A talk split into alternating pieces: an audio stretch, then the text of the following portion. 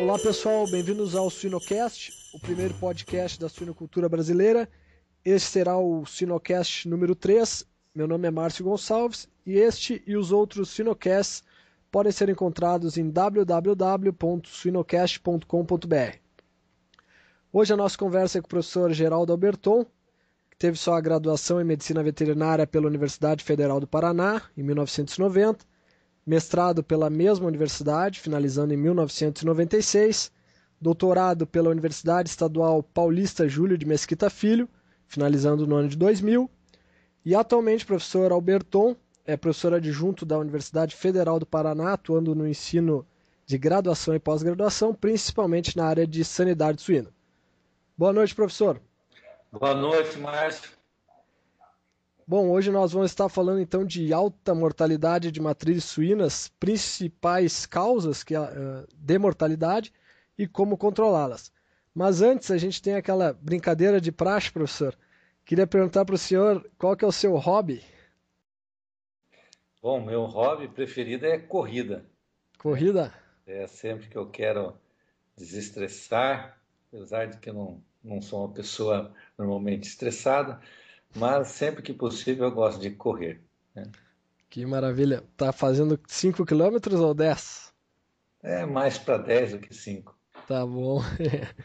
maravilha. Então vamos falar de suinocultura.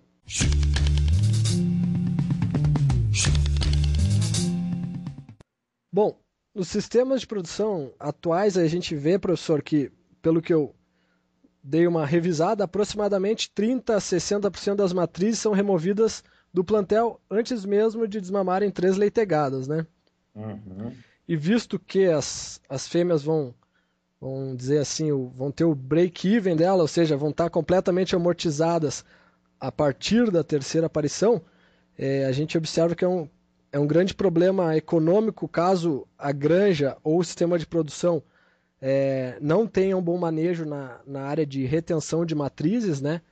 Ou mesmo uh, em preservar as matrizes para não ter alta mortalidade. Então hoje a gente vai estar tá focando na parte de mortalidade de matriz. Então queria saber primeiramente uma visão geral assim desse impacto das mortalidades de matrizes nos sistemas de produção. Em seguida a gente já entra nas principais causas de mortalidade. Professor. Então, Márcio, você realmente tocou num, num, tema bastante interessante, que é a questão de longevidade de, de plantel. Né? Realmente, hoje, é um problema sério, seríssimo na suinocultura, é que as nossas matrizes estão sendo descartadas ou estão é, ou morrem ou são eutanasiadas precocemente, não chegando ao quarto parto. Então ela acaba não se pagando, né? Como você comentou, ela precisaria ir até o terceiro, quarto parto e elas acabam é, saindo do plantel antes disso. Né?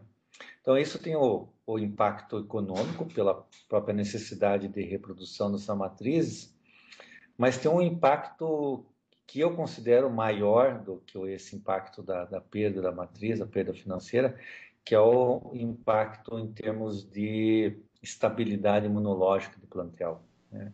Certo.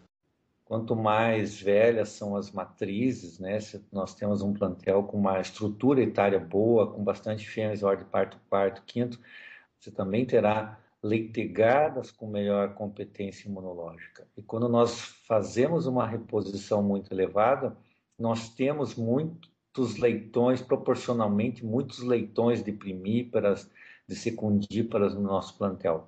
E isso é, acaba dificultando o controle de doenças, né? doenças como, por exemplo, é, doenças de maternidade, como diarreias, ou mesmo a pneumonia zoótica. Né? Sim. Pior número de leitores no plantel, pior é a disseminação dessa doença no rebanho. Então, é, esse, essa questão da estrutura etária ela é bastante importante e o descarte, né, assim como a questão, o problema de morte e eutanásias, venha agravar essa situação. Né? Por isso é interessante essa discussão de hoje. Né? Certo, professor. E no que diz respeito assim às principais causas, pensando no, no pessoal, nos veterinários e profissionais que trabalham diretamente com a suinocultura, quais são as principais causas de mortalidade em matrizes suínas hoje no, no Brasil? Uhum. Então, Márcio, é, é, é, difícil você padronizar assim, num, em ordem de importância, porque varia bastante conforme a região. Né? É, mas eu, eu costumo, quando eu falo desse assunto em apresentações, eu faço essa mesma pergunta que você me fez é, para as pessoas: por que, que as porcas morrem? Né? E sempre as principais perguntas, a resposta são infecção urinária, úlcera gástrica, eutanásia, falha cardíaca, parto distóxico, problemas locomotores que acaba levando as fêmeas à, à eutanásia. E todas essas respostas estão corretas. Entendi. Interessante. Bom, uh, entrando na. Vamos, acredito que vamos entrar na parte de infecção urinária, então, como primeira, uma das maiores causas de mortalidade de, de matrizes. Uh, se, se, o professor pode resumir assim sobre os principais fatores que predispõem à infecção urinária e algumas medidas uh, de prevenção e controle recomendadas, professor. Muito bem. Bom, o principal fator predisponente para a infecção urinária é a própria anatomia da, da fêmea, né? Que isso não é uma particularidade da porca, e sim das fêmeas, de todas as espécies, inclusive na espécie humana. Então, as fêmeas têm essa predisposição porque a uretra é curta, a entrada da uretra fica muito próxima da vulva, então a fonte de infecção está muito próxima da uretra, então facilita a progressão dessas bactérias do ambiente para dentro da, da, da, bexiga. Né? E essas bactérias são bactérias presentes nas fezes, presentes no ambiente, um destaque aí que mais de 90% dos casos de infecção nos estudos que nós fazemos aqui no Brasil e outros estudos que nós temos acesso é, em outros países, é a Escherichia coli. Sim. Em outras espécies também, assim como na mulher também, a Escherichia coli é a principal causadora de infecção urinária. Então, a predisposição anatômica, a higiene do ambiente são os principais é, fatores de risco. Entretanto, se essa fêmea ingere uma quantidade adequada de água, e é uma quantidade adequada para o nosso clima, seria para uma porca de gestação em torno de 15 litros por dia, ela vai ter um volume de micção e uma frequência de micção é, elevada e ela faz com que é, aconteça esse flushing da bexiga, ou seja, a bactéria que acabou chegando lá não consegue se instalar.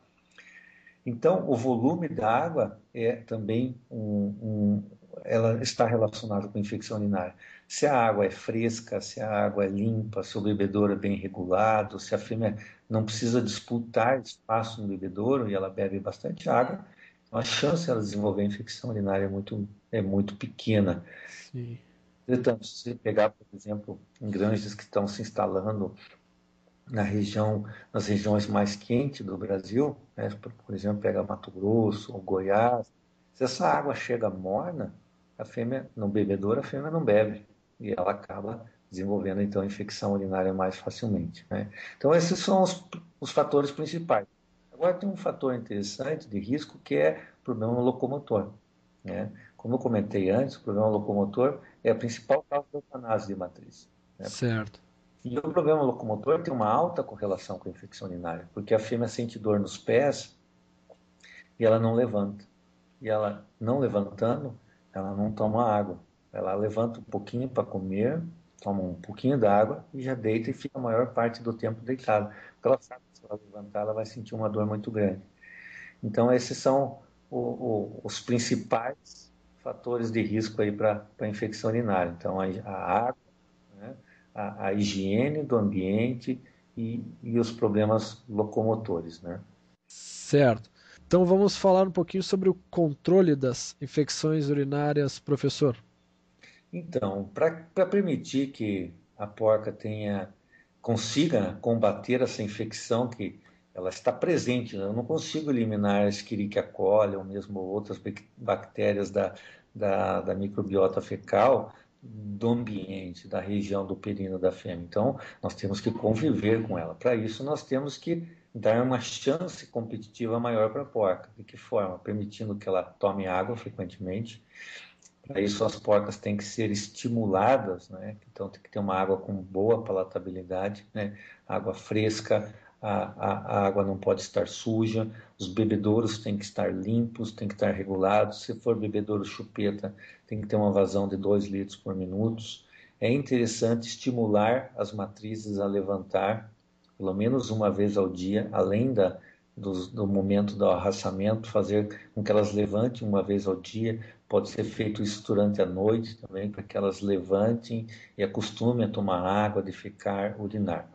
A limpeza na parte posterior das matrizes tem que ser feita duas ou três vezes ao dia nesse sistema de gaiola, se for em baia também, para que ela não fique com a região posterior suja de fezes. Uma limpeza extremamente importante para o controle da, da, dessas infecções. Outra questão importante é investir é, em qualidade de piso para controlar lesões nos cascos e medicar as fêmeas que começam a ter manqueira, é, é, aplicando produtos tópicos ou injetáveis que promovam uma cicatrização adequada dos cascos das matrizes. E tem um fator interessante, um aspecto interessante, Márcio, é que muitas granjas elas usam é, antibióticos, pulsos de antibióticos para controlar a infecção urinária. Né? E essa terapia, embora ela tenha um, um resultado, é, um resultado nas porcas que estão efetivamente com infecção, Sim.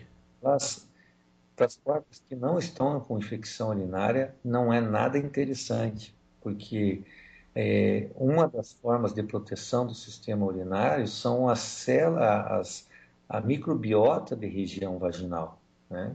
principalmente representado por lactobacilos.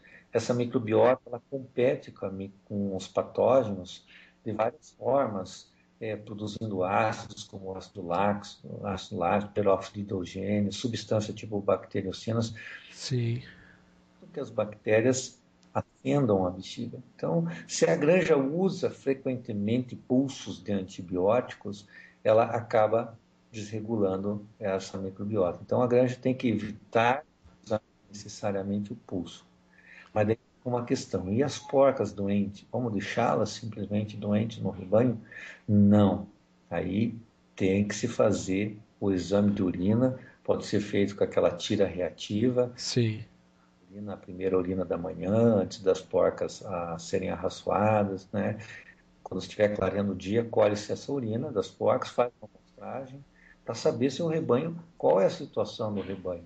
Então, uma das formas também, em se falando em prevenção, é saber qual é a situação né, do teu rebanho, né, por meio de urinários, e evitar de usar o antibiótico desnecessariamente. Né.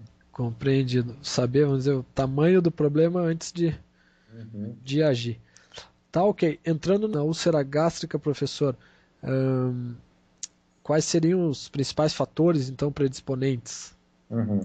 Então, o nosso conhecimento com sobre úlcera gástrica anda um pouquinho estagnado, né? O nosso conhecimento ainda ele ele é daquela época onde nós tínhamos aí como fatores de risco a, a questão da granulometria da ração, né, o tamanho da partícula muito pequena do grão, e o estresse.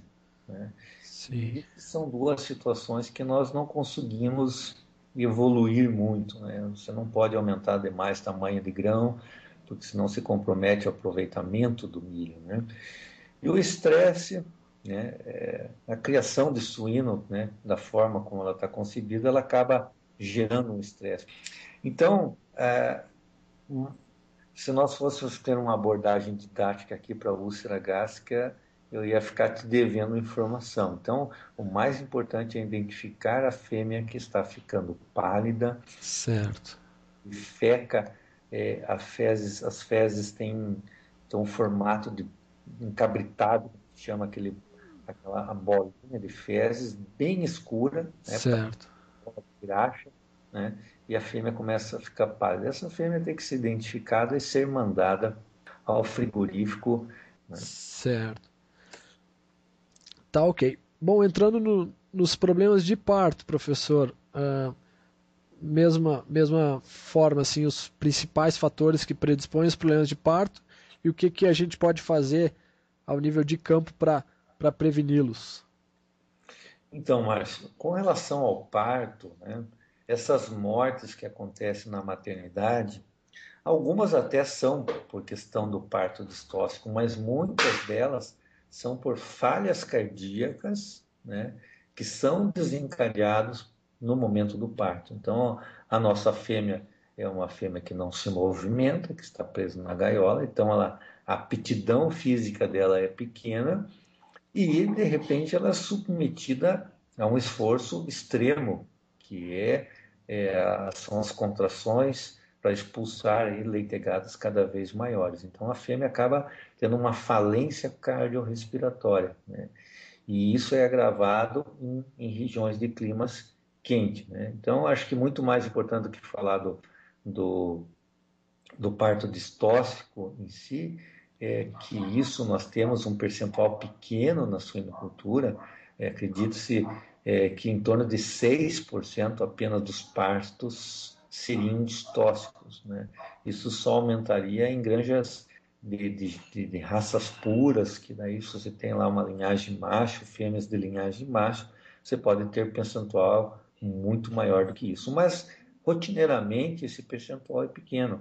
Agora, mesmo a fêmea, a fêmea não, não tendo um parto distóxico, ela tem partos longos, por causa que as leitegadas são grandes. Sim.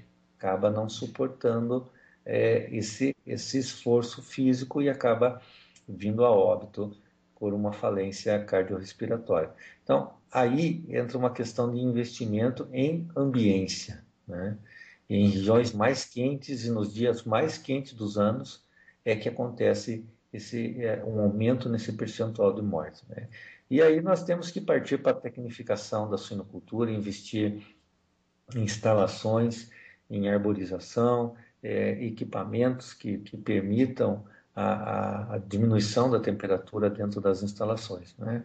Em, em, regiões aí onde a, temperatura chega a 35, 36 graus, né? e aí você tem dentro da instalação 32, 30 graus, as fêmeas estão totalmente ofegantes e ela não consegue é, executar o trabalho de parto a contento. Certo. E pensando assim no veterinário que vai estar tá realizando necrópsias na granja, é, no caso assim para vamos, falar para diagnosticar falha cardíaca, bom, tem que alinhar o macroscópico com o microscópico, quais são as principais lesões encontradas, professor? Então, Márcio, é o seguinte: de todas as causas de morte nas necrópsias, esta é a mais difícil de identificar. Tá? Então, você tem uma úlcera perfurada, ou a fêmea tem uma cistite, ou uma pielonefrite, fica fácil você visualizar isso. Sim. Falha cardíaca é mais difícil. Inclusive, em muitos trabalhos científicos, os autores relatam que a, o diagnóstico de falha cardíaca é, foi é, obtido por exclusão dos outros outras causas, né? Interessante. Você não encontrou nada, né? Você tem o um relato de que a fêmea estava extremamente ofegante, mas o coração não tem uma lesão, ele não tem um infarto, não tem aquilo que Uh, uh, muita gente mais simples comenta, ah, os vasos no coração estouraram. Não, Sim. nada. Você observa uma fêmea ofegante, é, é, que estava ofegante, né, relacionada com um momento de briga ou um momento de parto, e não tinha nenhuma alteração no momento do, da, da necrópsia. É, um, às vezes, o que se encontra um pouco de líquido né, dentro da cavidade é, torácica, demonstrando que houve aí um, um, uma falha aí na, nessa, nesse, na circulação dessa matriz. Né? Eventualmente, você pode encontrar a matriz com um problema no coração mesmo, que daí você nota é, que a, o coração está dilatado, né? que a parede cardíaca está espessada, então isso pode ser encontrado, mas é, é bem mais, mais raro. Né? Entendi. Bom, professor, eu acho que para abranger uma das uh, últimas, entre as principais causas de mortalidade, que são as fêmeas uh, eutanasiadas, queria saber um pouco do que o senhor tem a dizer E ao mesmo tempo tem uma pergunta que uh, eu estava observando o trabalho do Gabriel Vearic de 2006 e essas fêmeas sacrificadas ou eutanasiadas elas foram as únicas entre as mortes que tiveram um score corporal é, visual bem baixo, deu uhum. score 1.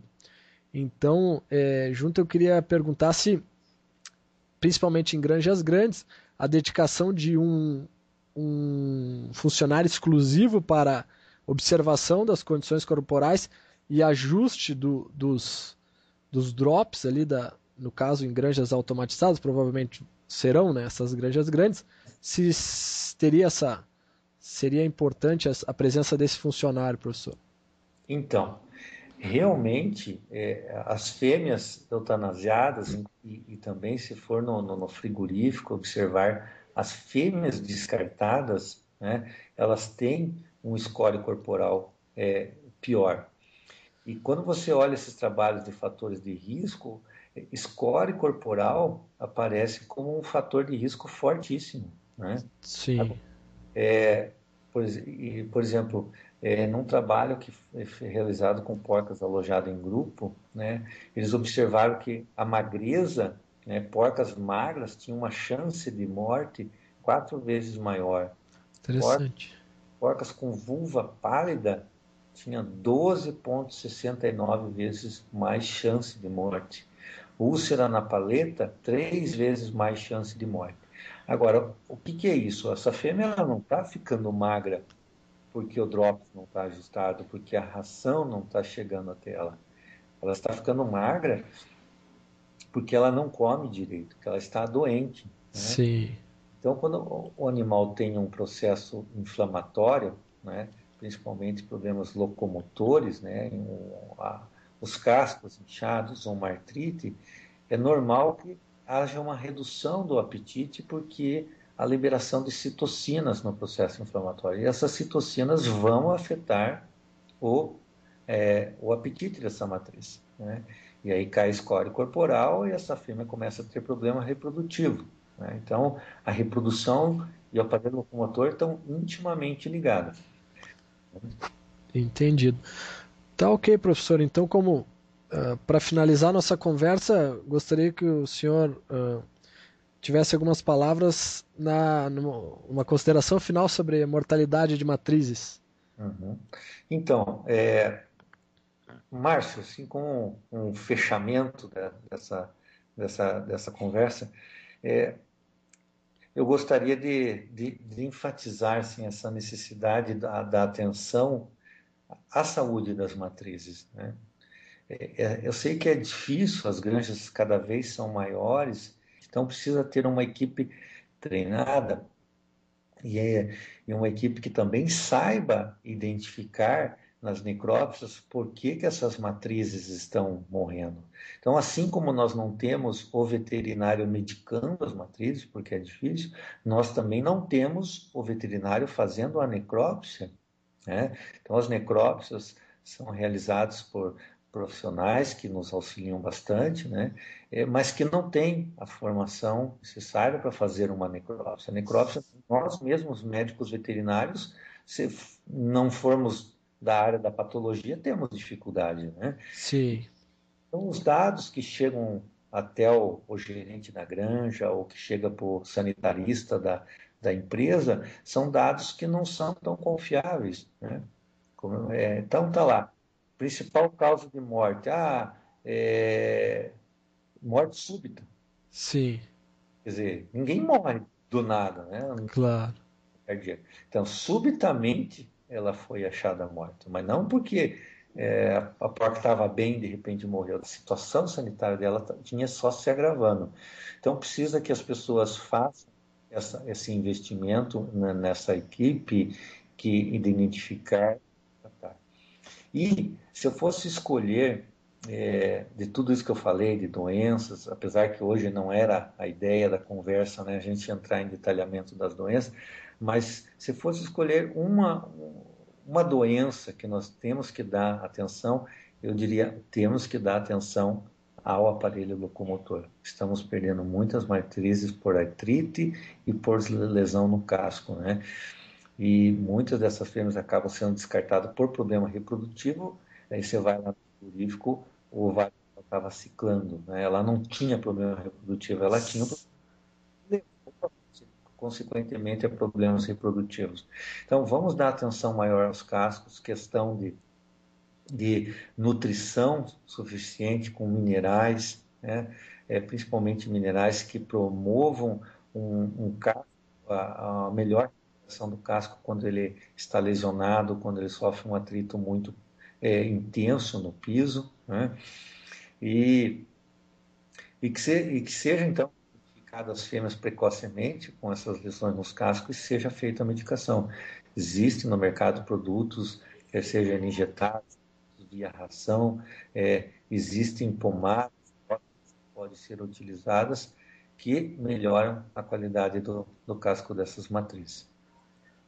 Tá ok, professor. Então, muito obrigado pela sua disponibilidade e até logo. Até logo. Uma boa noite a todos os ouvintes. Boa noite.